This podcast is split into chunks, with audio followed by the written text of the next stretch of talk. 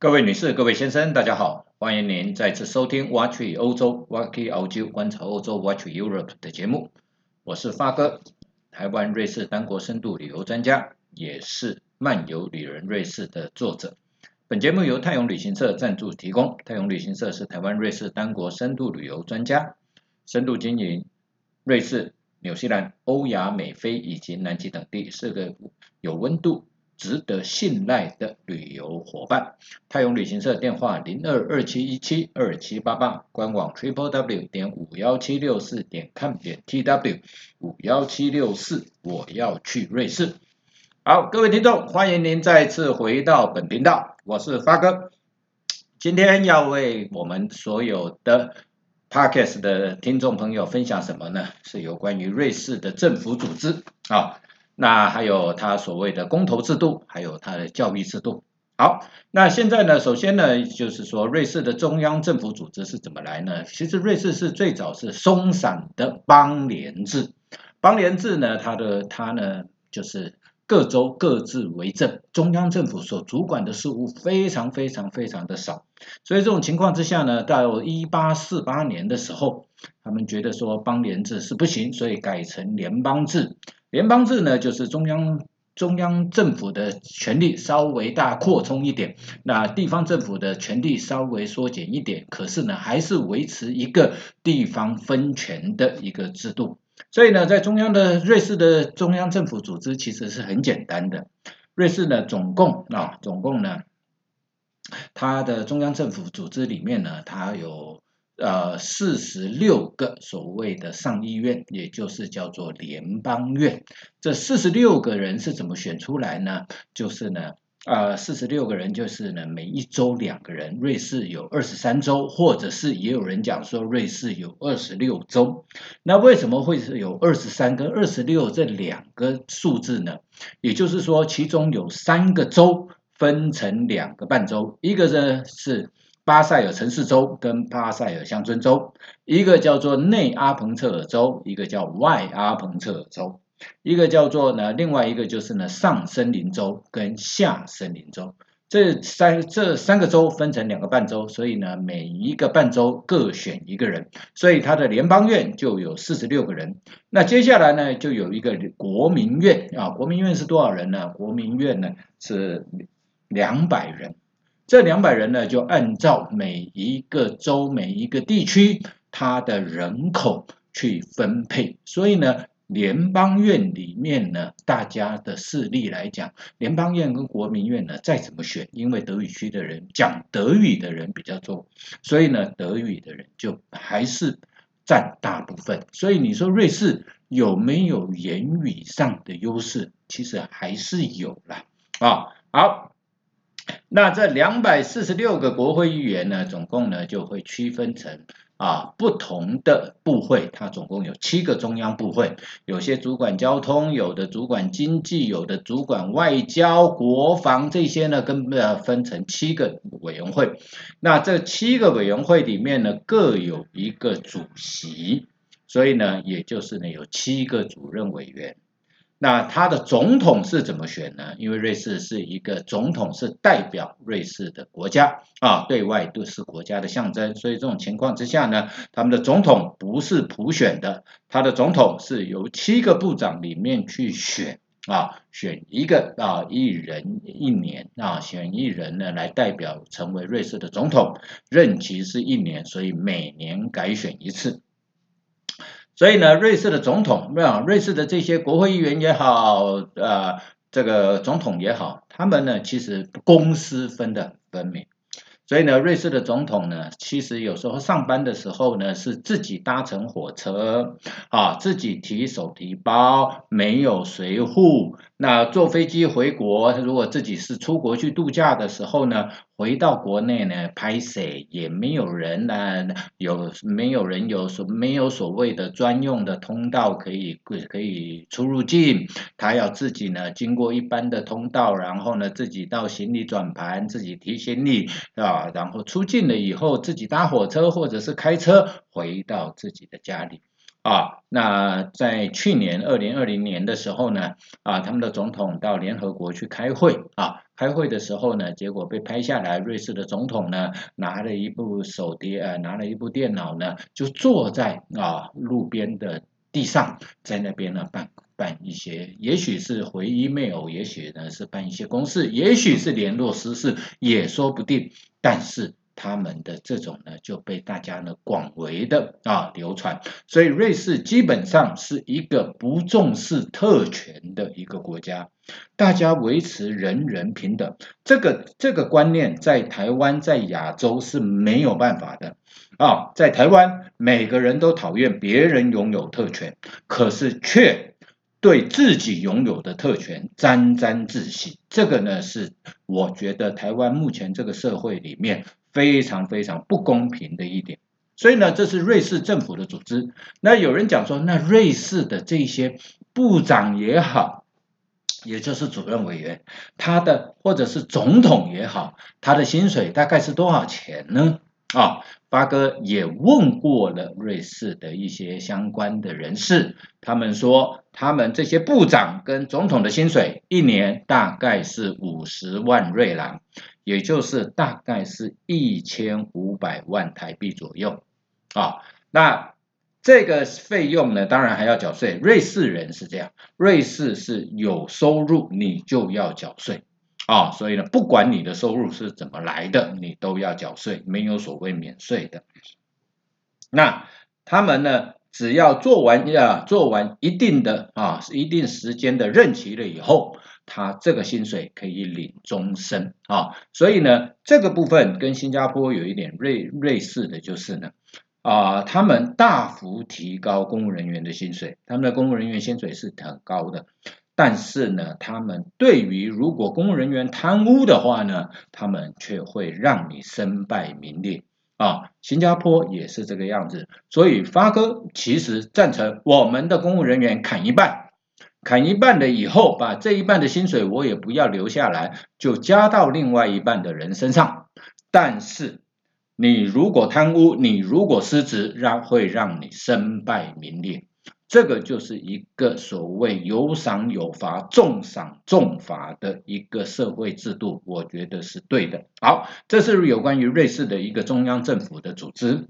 那在接下来呢，发哥要跟各位分享的是公投制度。台湾也在讲公投，公投，台湾也也派团去，是民进党之前知名的一个法学的立法委员，率领了十几个人到瑞士去考察瑞士的公投制度，啊。但是呢，回来了以后，却发现呢，台湾的公投制度呢不服民进，呃，这所谓的公投制度的设设计呢，反正呢不符合执政党的需这个需需求了以后呢，他就改，所以呢，公投改的乱七八糟。瑞士很简单，一年有四次的全国性的公投，四次。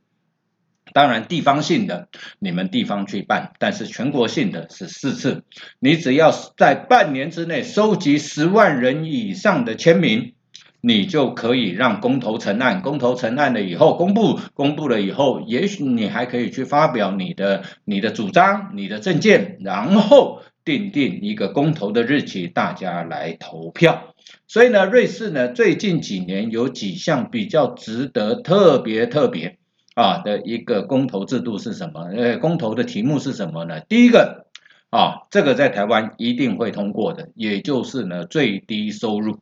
他是呃提出来的人是主张说，瑞士每个国民成年了以后，瑞士的成年是十八岁了啊，成年了以后，不论你有没有工作。你应该都要有一个最低收入，这个最低收入是每个人每个月瑞郎两千五百啊，也就两千五百块瑞郎，也就是大概呢七万五到八万块台币。这一个公投制度呢，这个题目提出来了以后，在瑞士引起很大很大的讨论。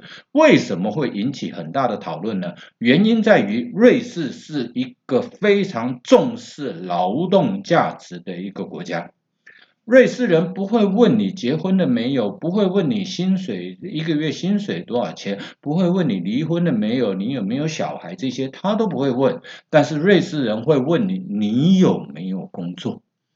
所以这个是瑞士人很重视的一个项目。所以这个公投提出来了以后呢，当然以大幅的这个差距被否决啊！我相信这个公投制度，如果这个公投题目如果在台湾提出来的话，一定会一定会通过了啊！因为大家觉得有钱拿，不拿白不拿。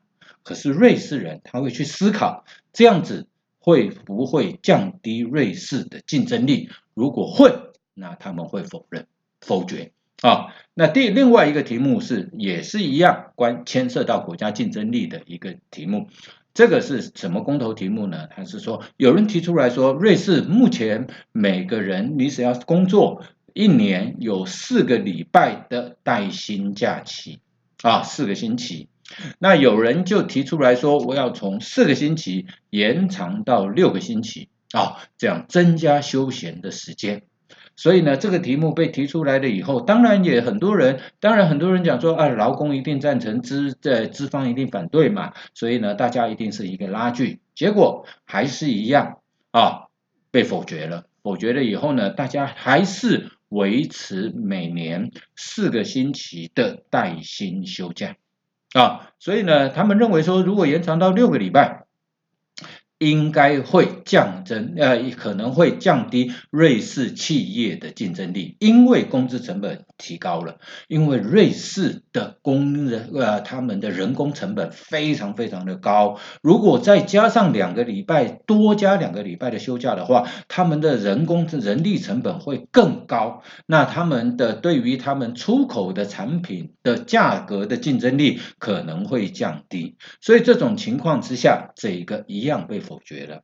啊，有时候呢，有些瑞士的提出来的公投的题目呢是很好笑的，为什么呢？譬如说最近啊，最近他们就有一个公投题目提出来啊，然后呢，大家去讨论，大家去公投。也就是说呢，我们到瑞士啊，到瑞士的时候，在山坡上，尤其在夏天，一千公尺、一千五百公尺的地方呢，啊，这个你坐缆车也好，你坐火车也好，啊，窗户打开来的时候，常会听到有牛吃草，然后它牛的脖子上呢。挂着牛铃，叮叮咚咚，叮叮咚咚，好，在山谷里面回响，再加上微风吹拂，然后呢，鼻子里面就可以闻到很久没有闻到又既熟悉又陌生的，叫做五塞鼻啊，这个就就会飘进来。这种情况呢，然后呢，你如果如果说注意看那个牛的话呢，其实你看到那个牛大部分都是乳牛，那大部分是母牛，都是乳牛，而且大部分是母牛。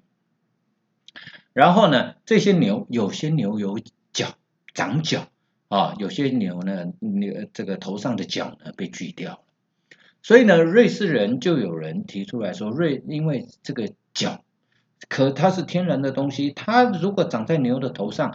在对于所谓动物的进化演化而言呢，它一定有它的目的，所以你把它锯掉了以后呢，一定会影响到它的某些的这些动作。然后呢，你把它锯掉的时候，它会承受很大的痛苦。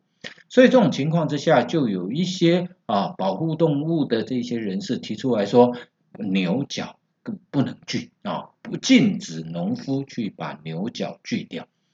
那农夫呢就提出来说，如果我不锯牛角的话，我的牛牛栏里面的空间啊，每牛跟牛之间的空间距离就要加大。这个加大的时候，牛奶的成本就要涨，呃，就要涨价啊，气死的成本也会涨价啊，所以呢，很多东西都会涨价。所以这种情况之下呢，他们呢就有人赞成要把牛角锯掉，有人有人反对把牛角锯掉。所以呢，这个这个呢，他们后来就成成就成立了一个公投的题目。那公投的结果呢，嘿，农民获胜。所以呢，到现在来讲的话呢，牛角是可以锯的啊，还是可以。所以这个来讲的话，这个是呢，瑞士啊，有时候呢，你会觉得说，嗯，有些公投题目的确是很有趣，有些公投题目是很严肃的啊。他们每年都有四次的公投。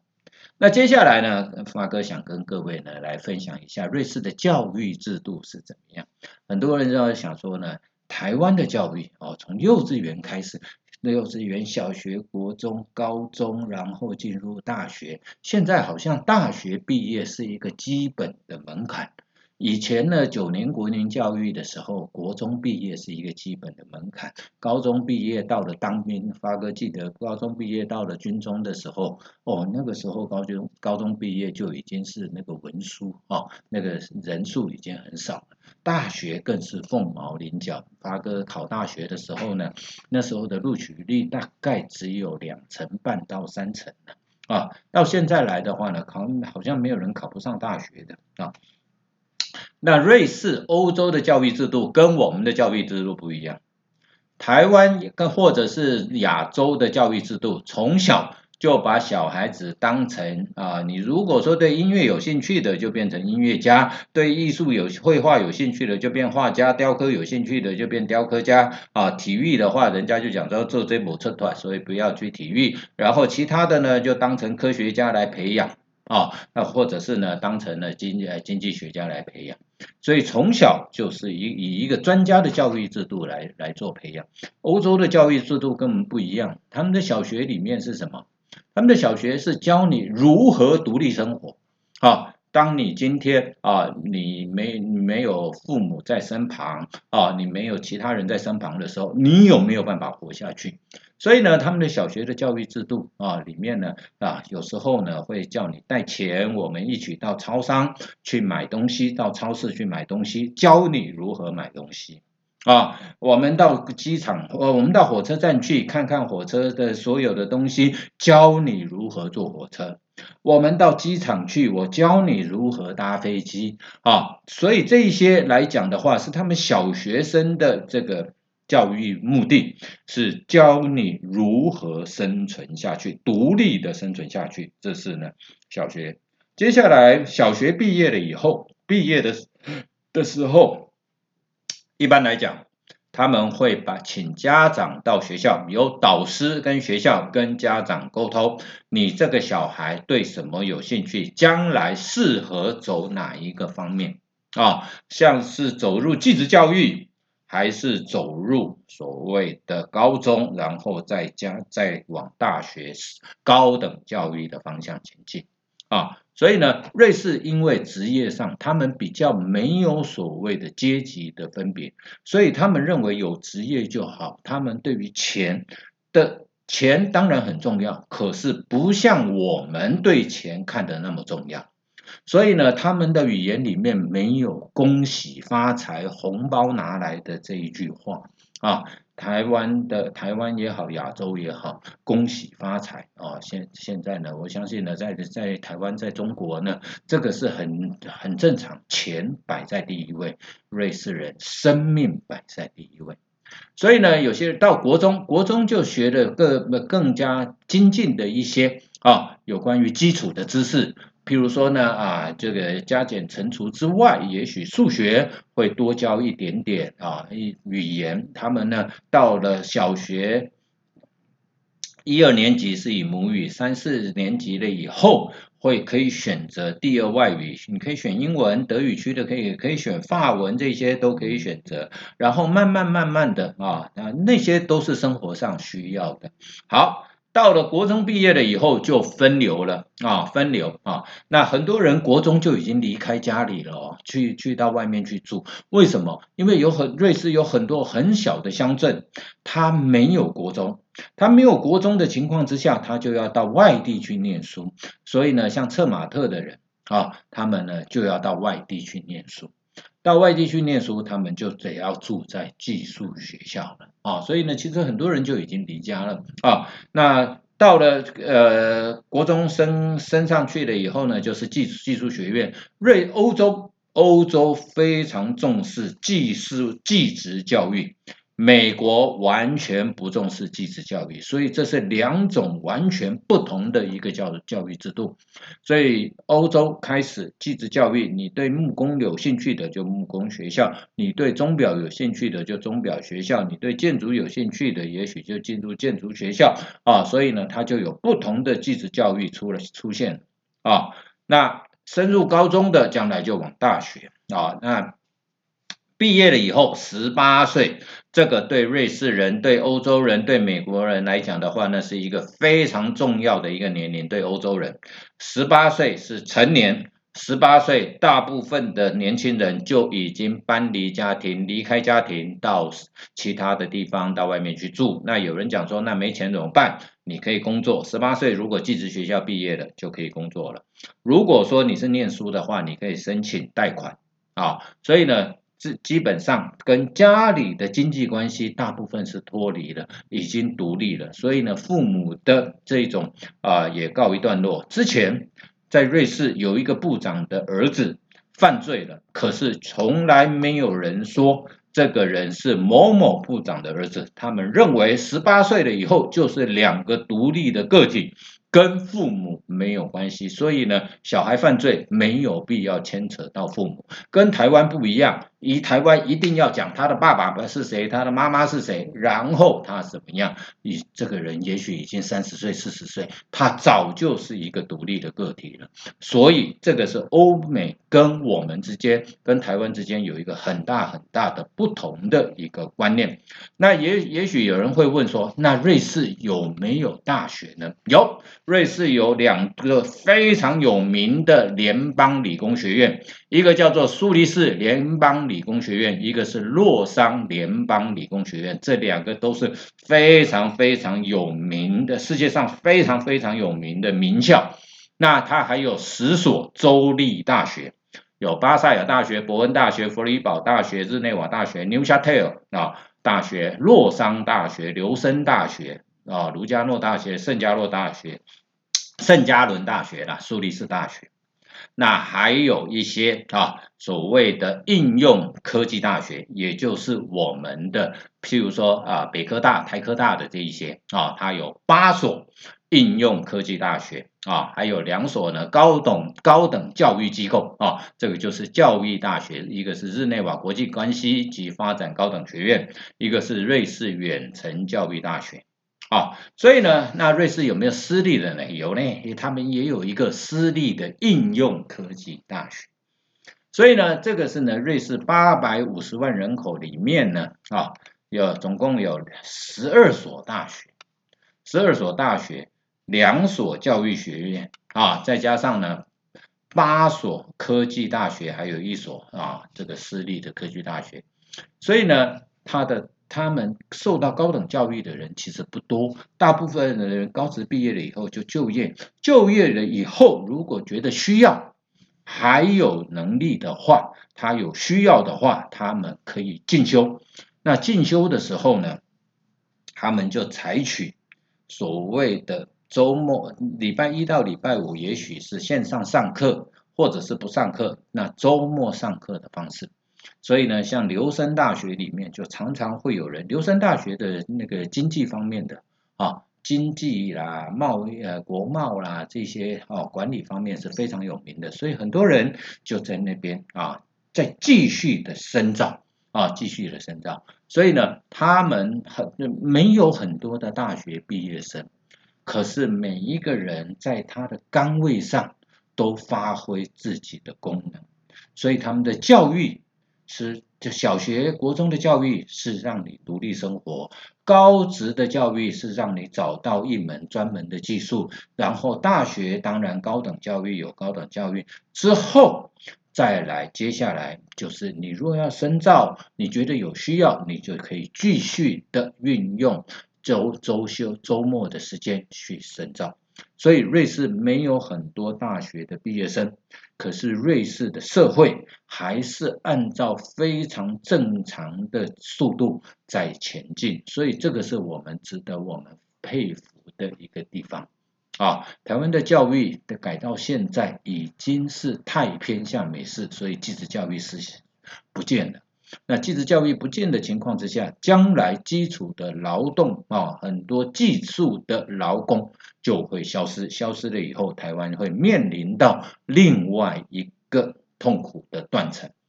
好，今天发哥就为各位听众啊，我们 Podcast 的听众呢，分享到这里啊，那我们呢下一次再会啊，发哥在这里呢，敬祝每一位听众朋友身体健康。平安如意，我们下次再会，谢谢您，再见。